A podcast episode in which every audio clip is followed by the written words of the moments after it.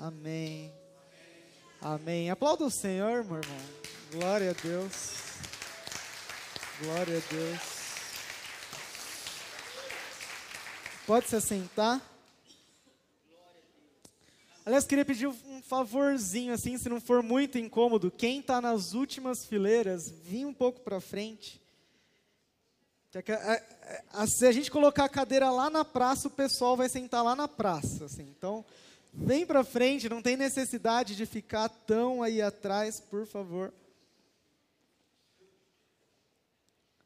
Quem crê agora que o céu está já liberado, já está liberando coisas do céu? Quem já recebeu mais de Deus, em nome de Jesus, glória a Deus. Abra sua Bíblia em 2 Coríntios, capítulo 5, versículo 17.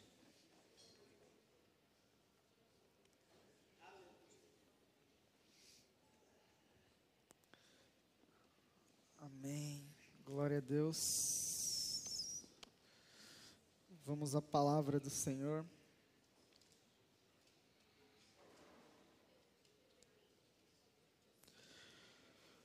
Enquanto você procura aí, queria contar um testemunho. É, domingo, o nosso pastor, ele, nosso pastor, ele ministrou que nós era, éramos para a gente sair daqui já recebendo o que nós pedimos. Que era para nós já sairmos daqui com a certeza, festejando, não pedindo, mas festejando, porque Deus já fez por nós. E eu tomei posse da palavra de verdade. E eu confesso para vocês que esse final de semana foi uma quebra meio de paradigmas para a minha vida, a, é, a, também através do meu pai, porque meu pai ele é muito mais pentecostal do que eu. E tinha, tinha, tinha coisas que ele fazia, eu falava assim, hum, acho que está muito pentecostal para o meu gosto. Mas esse final de semana teve romperes incríveis e quando ele falou, eu falei assim, quer saber, eu estou aqui mesmo, eu vou receber. E aí cheguei, no trabalho, segunda-feira, estava lá trabalhando, a minha chefe chegou e a primeira coisa que ela falou comigo foi: Gustavo, a gente conversou, eu conversei com o meu marido, que é o dono da empresa, e nós vamos liberar um aumento de salário para você. Você pode aplaudir ao Senhor?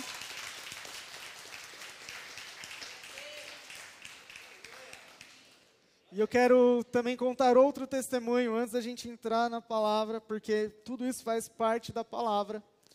É que no domingo eu estava num culto de manhã, pela manhã e o pastor falou assim: Eu vou orar. E eu confesso para vocês que eu tinha uma certa dificuldade com pastores americanos.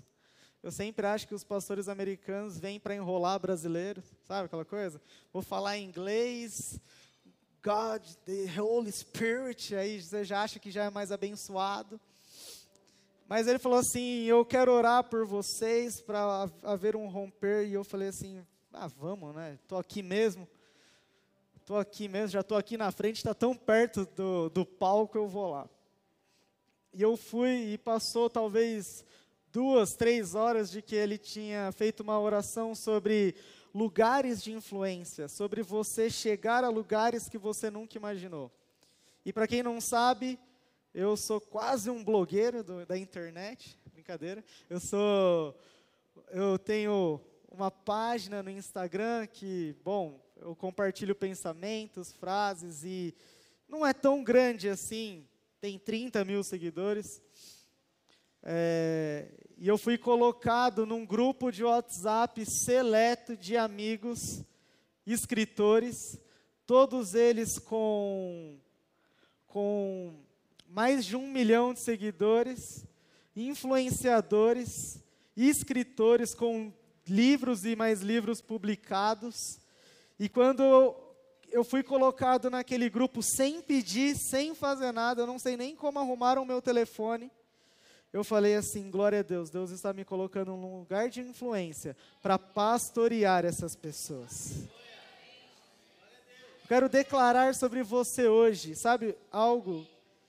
Você não, nós pastoreamos daqui, nós pastoreamos vocês, mas lá no seu trabalho nós não pastoreamos, na sua empresa nós não pastoreamos, na sua casa talvez nós não consigamos pastorear, na sua universidade, na sua escola precisa de um pastor, de uma pastora, e essa pessoa é você.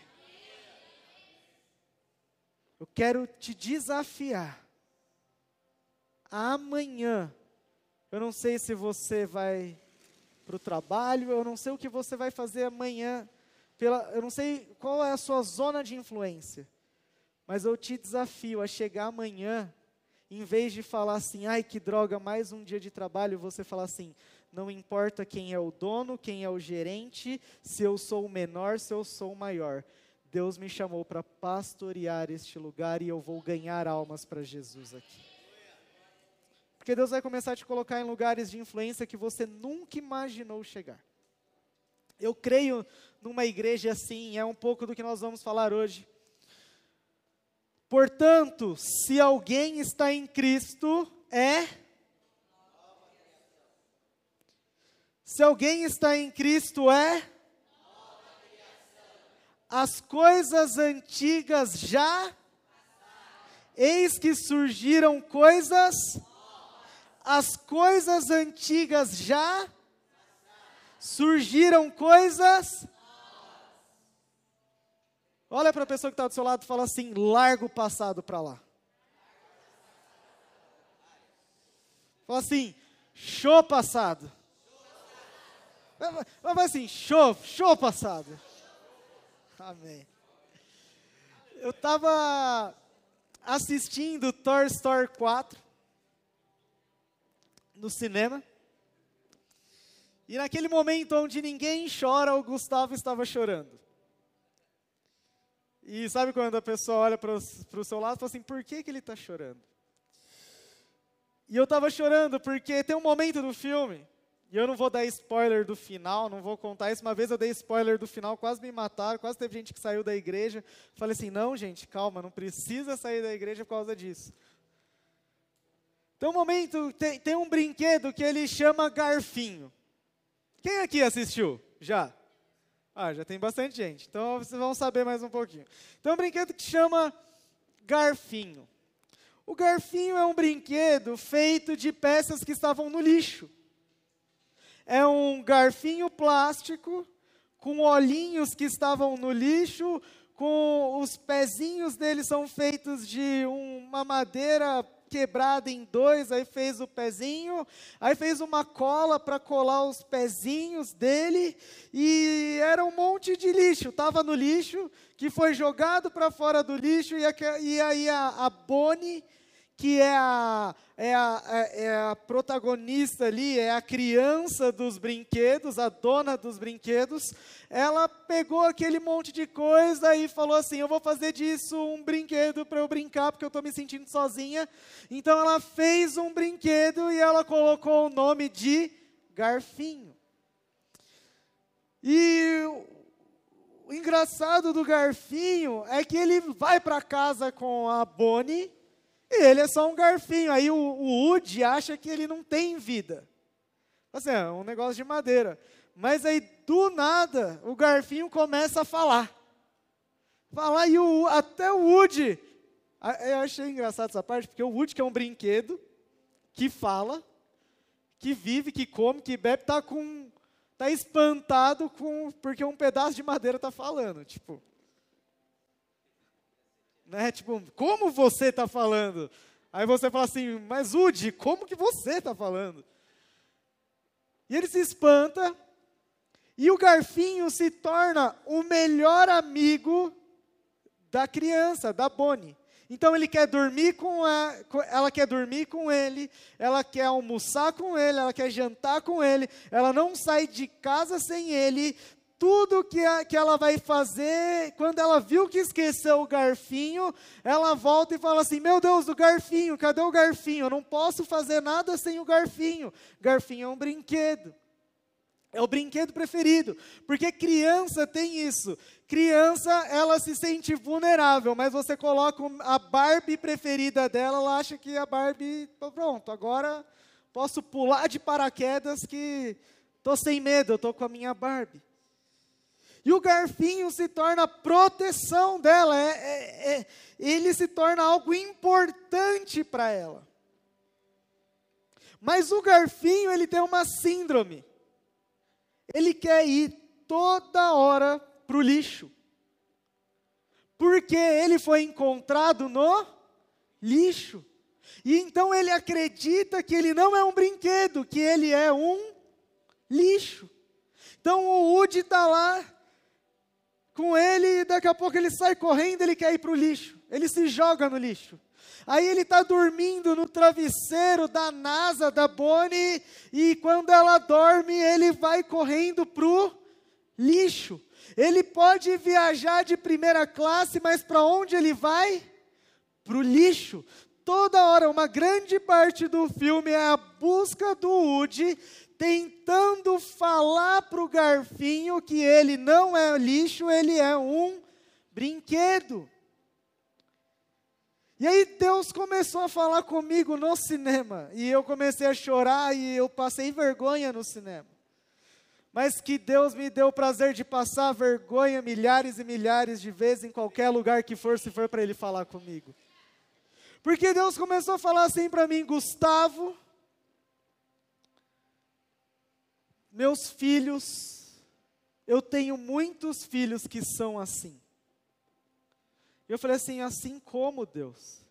Ele começou a falar comigo: eu tenho muito filho que eu tirei do lixo, eu soprei a vida sobre ele, eu coloquei uma identidade sobre ele, eu fiz dele meu filho, mas eles continuam querendo viver uma vida no lixo. E eu falei, me explica mais, Deus. E ele falou assim: sabe, a Bonnie, quando tirou aquele garfinho do lixo, deu vida para ele. E ela colocou nele seu nome debaixo do pé escrito Bonnie. Eu quero te dizer uma coisa: não é o nome que está na sua certidão de nascimento, não é o seu sobrenome, não é se o seu sobrenome tem brasão, se não tem. Se quando você fala o seu sobrenome as pessoas tremem ou se elas dão risada. Não importa se a sua família vem de uma geração, talvez, me desculpe a expressão, mas de uma geração de Zé ninguém, de Maria ninguém, que ninguém sabe, ninguém viu, que nunca construiu nada, que nunca fez nada. Não importa se talvez no seu nome, na sua certidão de nascimento, não tem tenha o nome de um pai, ou não tenha o nome de uma mãe verdadeira ali, o campo está vazio. Mas eu quero te dizer que quando você disse sim para Jesus, a sua certidão de nascimento não é mais a certidão terrena, mas é a certidão celestial, e nela está escrito que você é filho de Deus.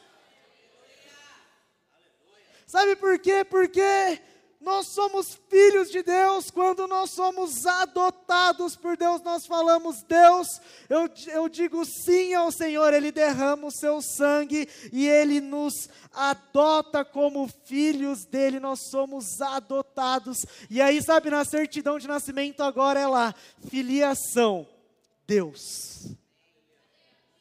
Aí pode até ter um apêndice lá depois, emprestado desde 92 para Abimael e Isabel, mas é filho de Deus. E filho de Deus tem herança. E aí Deus falou para mim, mas tem filhos que eu fiz dele filho. Mas ele não vive como filho. Eu fiz dele filho ele está em Cristo, é nova criatura, mas as coisas antigas não passaram. E aí eu fui lendo a Bíblia, meditando, e eu entendi que a, a, dois níveis, duas esferas da conversão. A primeira esfera da conversão é a esfera onde você estava no estado de pecado, éramos inimigos de Deus, você era inimigo de Deus, inimigo da cruz, e pela graça do Senhor Jesus, você se tornou filho de Deus. Você era inimigo, mas pela graça, e isso não vem de vós, mas vem de Deus, ele te salvou, Ele pagou o preço, Ele fez tudo por você, e Ele te adotou, e agora você é filho. E essa esfera é a esfera que te leva para o céu. Você, quando você diz sim, Jesus, eu aceito o teu nome, eu aceito o teu senhorio, você recebe aquele carimbo, você diz assim: pronto, agora minha passagem para o céu já está comprada, eu sou um salvo em Cristo Jesus. Quem aqui é salvo em Cristo Jesus? Amém, glória a Deus. Mas há uma outra esfera de conversão e a igreja ela tem pregado muito sobre a primeira, mas muito pouco sobre a segunda. E porque nós focamos na primeira, a segunda tem negligenciado e nós temos vivido pouco daquilo que Deus falou para a gente viver. Eu quero te dizer que hoje você vai sair daqui com potencial para viver tudo e exatamente tudo que Deus queria que você vivesse aqui nessa terra. Há muito mais para você, há muito mais, é muito mais fundo, é muito mais profundo. Deus quer te levar a lugares muito mais altos. Você só precisa crer, acreditar e viver como alguém que tem posse desta promessa, sabe? Eu não gosto de gente que fala para mim, ai, não sei não. Ai, não sei não. Ai, eu acho que nunca vai dar certo. Meu irmão, eu prefiro morrer acreditando que vai acontecer do que achar que não vai mais acontecer. Eu gosto de gente que sonha. Eu gosto de gente que age. Eu gosto de gente que não desiste. Eu gosto de gente que fala assim: meu, hoje não deu, amanhã vai dar. Eu gosto de gente que fala assim: olha, eu não vou desistir. Parece que tudo está lutando contra mim, mas eu não vou desistir. Conta a história de um rabino, aliás, é uma história rabínica de um homem que fugia da, da Itália e ele vinha como refugiado para um outro lugar e ele vinha num barco com a sua família e ele era um judeu, porque a história é rabínica. Bom, ele estava vindo e, e então no meio no meio da trajetória aconteceu uma grande tempestade com raios, trovoadas, e um dos raios matou a sua esposa. E ele ficou muito triste, teve que jogar o corpo da esposa no mar e abandonar. Então fica ele e o seu filho. Chegando na praia, o barco vira. O filho dele pega as ondas, morre afogado porque era uma criança pequena e ele chega na praia sozinho. Mas o que eu acho lindo da história é que é uma coisa que eu não creio que Deus possa fazer isso, mas que mesmo assim é lindo demais de se ouvir. Ele falou assim: ele olhou para os céus e disse: Deus, tu me dá todos os motivos para virar a cara para ti e não te servir, mas mesmo que você me tire tudo, eu continuo te servindo até o fim da minha vida. Eu não desisto. Eu não desisto. Eu já tenho 70 anos, eu não desisto. Eu já tenho 80 anos, eu não desisto. Ei, Abraão, por que você está desistindo de ter um filho? Eu falei que você teria, então não desiste. Vai ser com 99 anos uma loucura para todos, mas você terá um filho, só não desista. E aí a segunda esfera de conversão é a conversão da sua mente. E essa não depende de Deus, essa depende de você. Eu gosto, eu vou contar o exemplo mais legal. O meu cachorro se converteu de verdade como nosso filho lá em casa. Porque ele vivia no pet shop dentro do vidrinho lá, bonitinho para ser vendido, tal, e ele comia raçãozinha certinha, Beleza, dormia no chão duro. Aí a gente comprou ele, aí comprou já com uma caminha tal. Ele não dormiu na caminha desde o primeiro dia. Ele ficou enchendo as paciências para entrar dentro de casa e dormir dentro de casa. E ele foi indo, indo até dormir na cama, em cima de você, em qualquer lugar. E ele não come ração, é da melhor. E por favor, dê picanha se tiver também. Mas sabe por quê? Porque ele disse assim se fosse para viver como órfão, esperando dos outros, dormindo no chão, me deixasse lá no pet shop. Agora que eu fui adotado, eu vou viver o melhor dessa terra. Deus está declarando isso para você. Tenha essa mentalidade. Para com essa mentalidade de órfão. E aí, sabe por quê? Porque essa, essa conversão não é a conversão, não é a conversão que Deus faz em você, mas é você se convertendo ao que Deus quer fazer em você.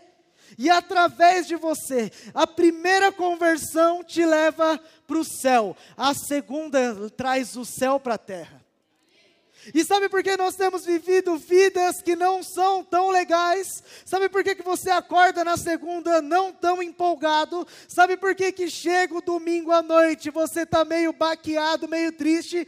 Porque você está vivendo uma vida com foco de ir para o céu, mas tem gente vivendo uma vida para trazer o céu para a terra, e essa vida é sensacional. E eu quero que você saia daqui vivendo uma vida que traz o céu para a terra. A realidade do céu é a realidade da terra. Pai nosso que estás no céu, santificado seja o seu nome. Venha a nós o vosso reino. Jesus disse: ore, venha a nós o vosso reino. Seja feita a tua vontade, assim na terra terra como é feita no céu. Há muito mais para se viver. A vontade de Deus é feita aqui na terra. Se você viver e se você clamar por isso.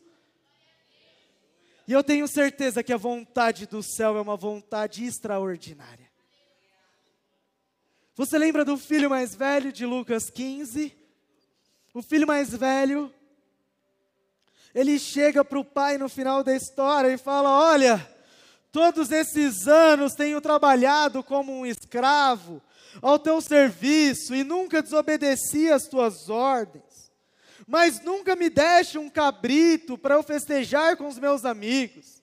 Mas quando volta para casa esse seu filho que esbanjou tudo que tinha, com as prostitutas, você matou um novilho gordo para ele.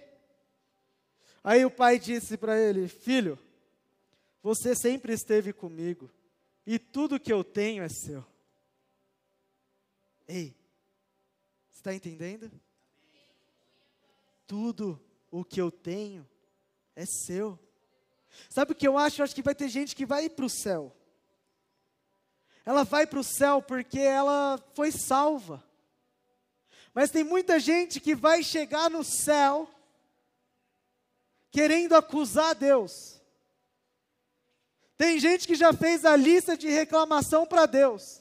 Quando eu cheguei, chegar lá, eu vou tirar umas satisfações lá com Deus, eu vou entrar no tribunal, eu vou receber aqui de volta tudo, eu vou processar Deus porque tem coisa errada aqui.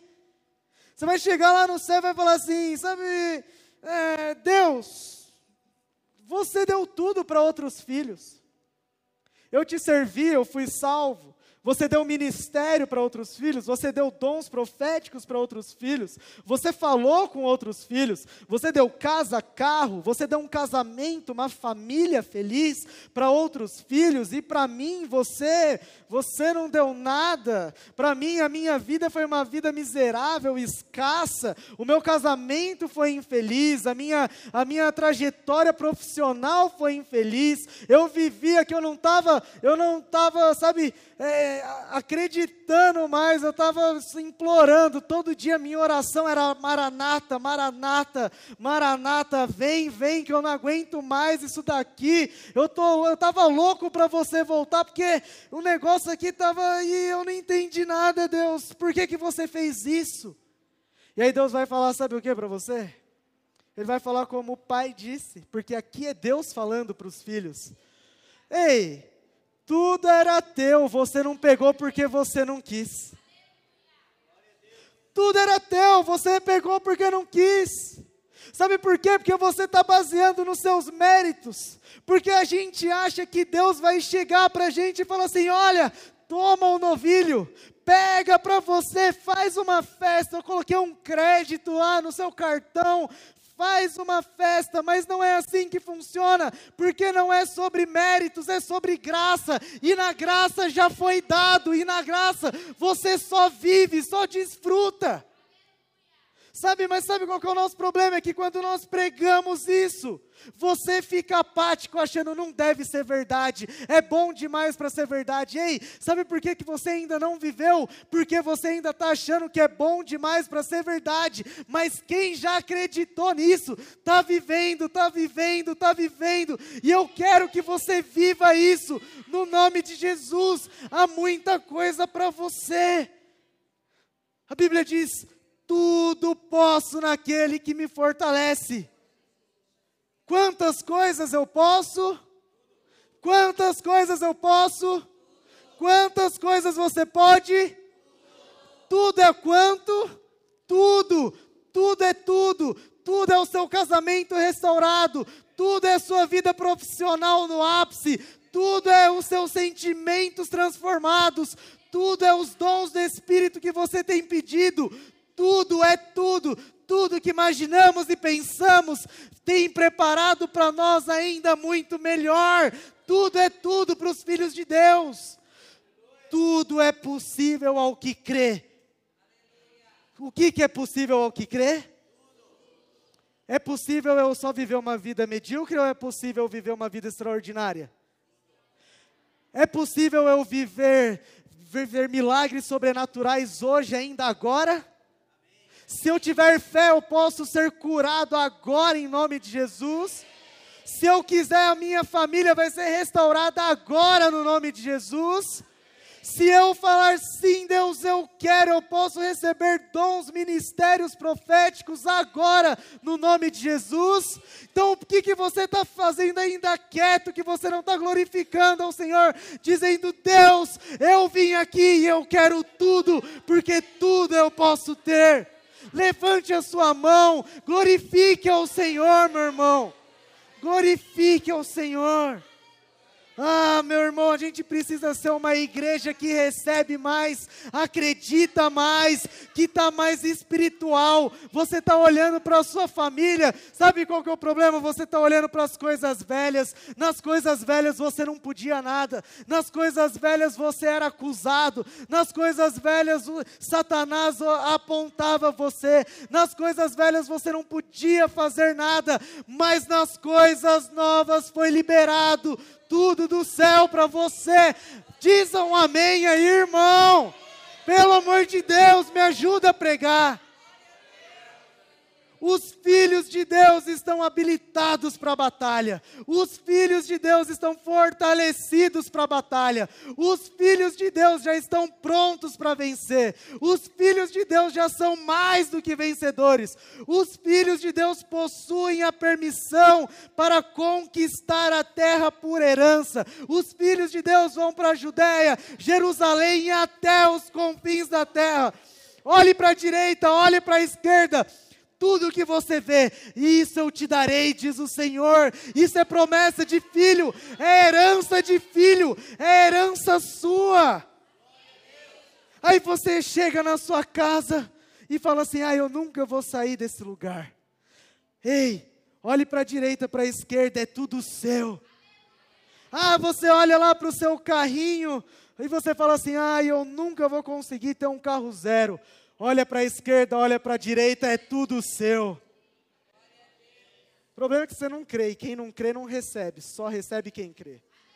É por isso que você vai chegar no céu falando: teve gente que recebeu, teve gente que viveu uma vida extraordinária, e por que eu não vivi? Porque ele viveu como filho e você viveu como órfão. E eu vou viver como filho. E aí, quando eu parar minha Range Rover na porta, você não vem falar que eu roubei, não. Que eu vou falar é porque você não viveu como filho, eu vivi como filho. E eu sei que tem coisas extraordinárias para a gente viver como filhos. Filhos têm herança, filhos recebem mais, filhos são apostólicos, filhos eles possuem, sabe, dentro de si algo que eles recebem um empoderamento para mudar o mundo. Sabe, você olha para você e fala assim: ah, é isso daí. Eu vou trabalhar, vou fazer, vou ficar aqui. No máximo, vou conseguir um aumento ali no dissídio, se Deus quiser e é isso daí, estou orando por isso, eu vou morrer aqui. Não, não, não, não, não, não, não. Filho recebe empoderamento, filho olha para a vida e fala assim: Eu vou conquistar esse mundo, porque meu pai é dono do mundo. Eu estava no Uber, primeira vez que eu peguei Uber na vida. Falei assim, meu Deus, não sabia nem pegar, quase cancelar a viagem, eu gastei. Aí eu falei assim, meu Deus. Aí entrou no. Mas olha como Deus faz as coisas. O rapaz falou assim: Eu ia embora, mas eu resolvi te esperar porque eu fui com a sua cara que você estava conversando legal no chat. Aí eu, beleza, entrei no Uber. Ele falou assim: Onde você estava? Eu falei assim: Ah, eu estava num evento religioso aqui. Aí ele, ah, que legal. Aí eu já mandei assim: Você é, tem alguma religião? Ele falou assim: Ah, fui crente durante cinco anos, tal. Aí eu, hum, foi crente. Agora está lascado. Falei assim: ah, não, eu sou crente, a gente estava num evento religioso, tal, tal, tal, tal, tal, tal, tal. E, e aí ele começou a contar, aí ele falou assim: meu, estou sentindo liberdade de contar as coisas para você. Ele começou a contar a história de vida dele. Ele teve 10 anos de síndrome do pânico. Ele não saía da casa dele. Para ele sair da casa dele e atravessar a rua, a, a, esposa dele tinha que ficar da varanda do prédio vendo ele, porque se ele percebesse que ela não estava vendo, ele caía no chão, começava a chorar, desesperado com síndrome do pânico. E isso assolou a vida dele por 10 anos. Ele falou: Eu perdi empregos em multinacionais gigantescas, eu perdi coisas que eu achei que, que jamais perderia, mas um dia eu disse para Deus: Deus, eu sou o seu filho, e se é para viver uma, filha, uma vida de órfão, de mendigo, uma vida miserável, eu não quero mais viver, eu quero viver uma vida como filho de Deus. Aí ele me disse assim: Gustavo, porque nessa hora a gente já conhecia o nosso nome, já era amigo. Ele falou assim: Gustavo, na hora que eu disse isso, eu estava desesperado em pânico, de tentando dirigir o meu carro, eu disse isso, eu senti algo do céu e eu fui totalmente encorajado e nunca mais tive essa doença sobre a minha vida. Sabe por quê? Porque um bom pai, ele vai te curar, ele vai te habilitar, mas não vai fazer por você, ele vai falar assim: agora vai. Aí ele falou assim: então eu virei Uber, e ele começou a chorar quando ele pegou a Anchieta. Ele falou assim: porque há tempos atrás, isso para mim era uma loucura. Isso para mim, eu nunca imaginei pegar, dirigir na Anchieta. Ele começou a chorar, dizendo assim: Você apareceu para mostrar, como testemunho de Deus, que Deus transformou a minha vida. Obrigado por essa corrida. E eu falei para ele assim: olha, Deus ainda está me falando que ainda muito mais restauração, e você sabe o que você tem pedido. Ele começou a chorar, falando assim: eu sei o que eu tenho pedido. Eu falei assim: vai acontecer, porque você é filho de Deus. Ei, eu quero te dizer algo. Filho de Deus recebe habilitação, é curado, é transformado, é pronto para a batalha, para viver a vida que você quer viver. Deus não vai fazer por você, porque Ele não faz filhos mimados, mas Ele vai falar assim: Eu te dou tudo o que você precisa. Ei, eu não sei o que tem impedido a sua vida hoje, eu não sei qual é a mentalidade de órfão, mas faça como esse homem, o nome dele é Fábio. Faça como o Fábio, pega o testemunho do Fábio e diz assim: Deus, a partir de hoje eu vivo como filho. A miséria de ontem não é a miséria de hoje. A partir de hoje é uma vida abençoada pelo meu Pai. Salmo capítulo 8. O salmista diz assim: Que é o homem para que com ele te importes? E o filho do homem para que com ele te preocupes? Tu fizeste um pouco menor do que os seres celestiais, e o coroaste de glória e de honra. Tu o fizeste dominar sobre as obras das tuas mãos, sob os seus pés tudo puseste todos os rebanhos e manadas e até os animais selvagens, as aves do céu, os peixes do mar e tudo que percorre as veredas dos mares. Spurgeon, um dos maiores pregadores, o príncipe da pregação deste mundo, diz que esse salmo é dividido em duas partes. A primeira é o velho homem falando. O velho homem é sem importância quem é o homem para que Deus se importe?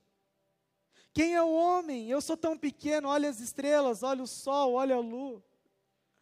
Eu sou apenas um aglomerado de moléculas que não tenho valor.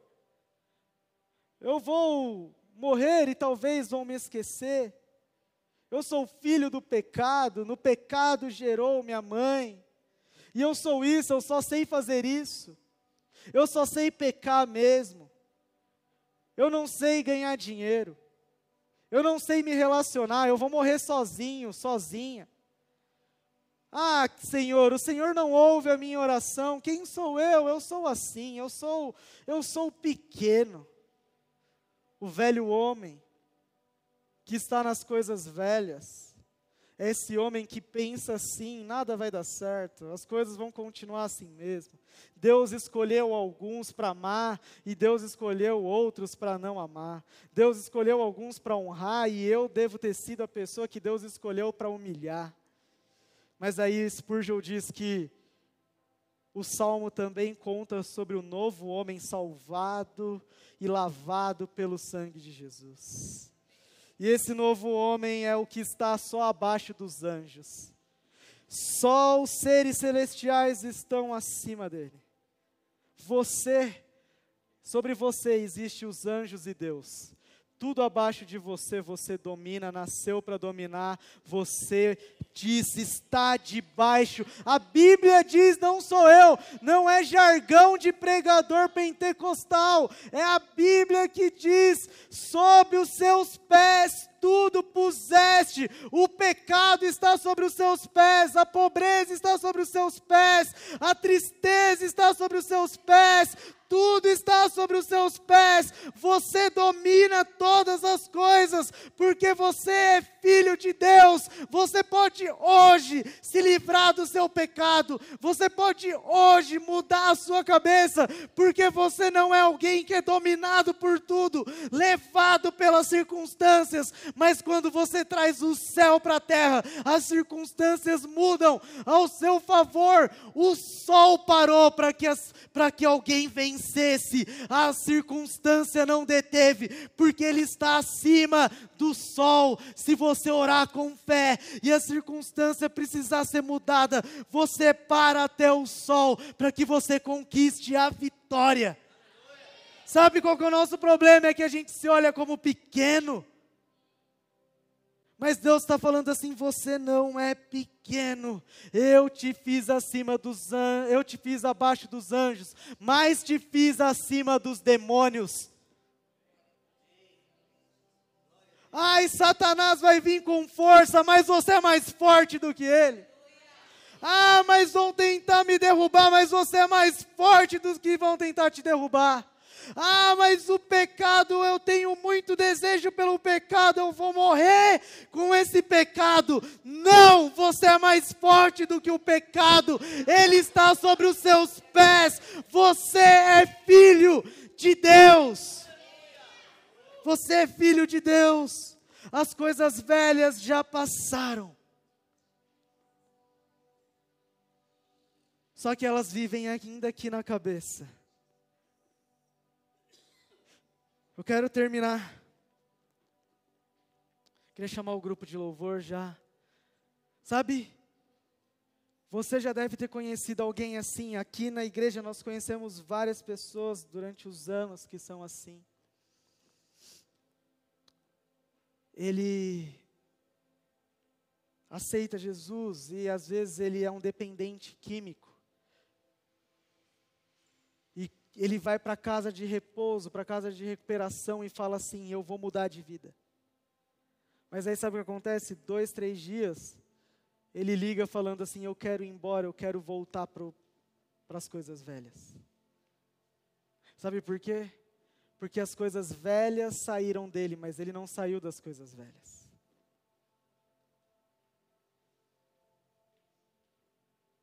Tem pessoas que são adotadas, adotadas de verdade, e que elas, muitas das vezes, quando sabem que são adotadas, e eu conheço uma pessoa assim, ela não consegue ser feliz porque ela vive na vida velha, de órfão.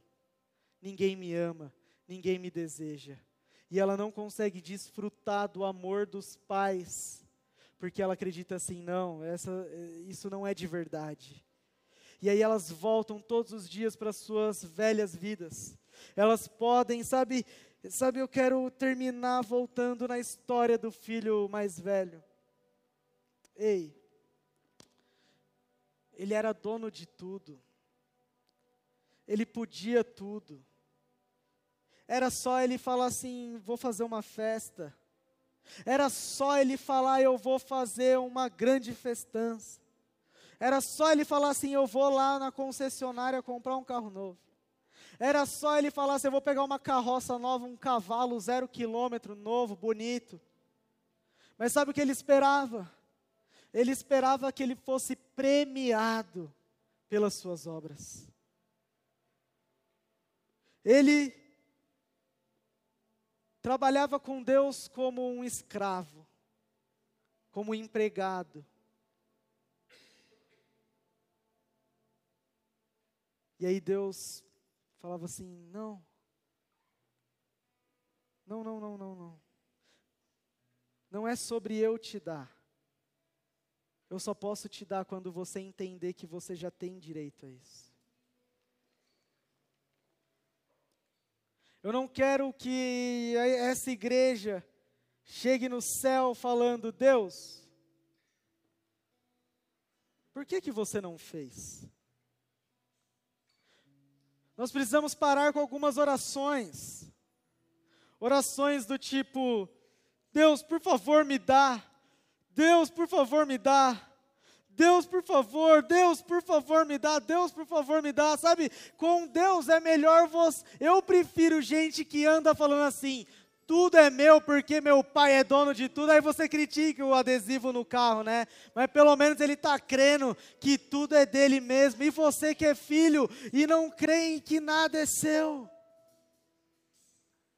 Nós somos filhos, eu queria que você ficasse de pé.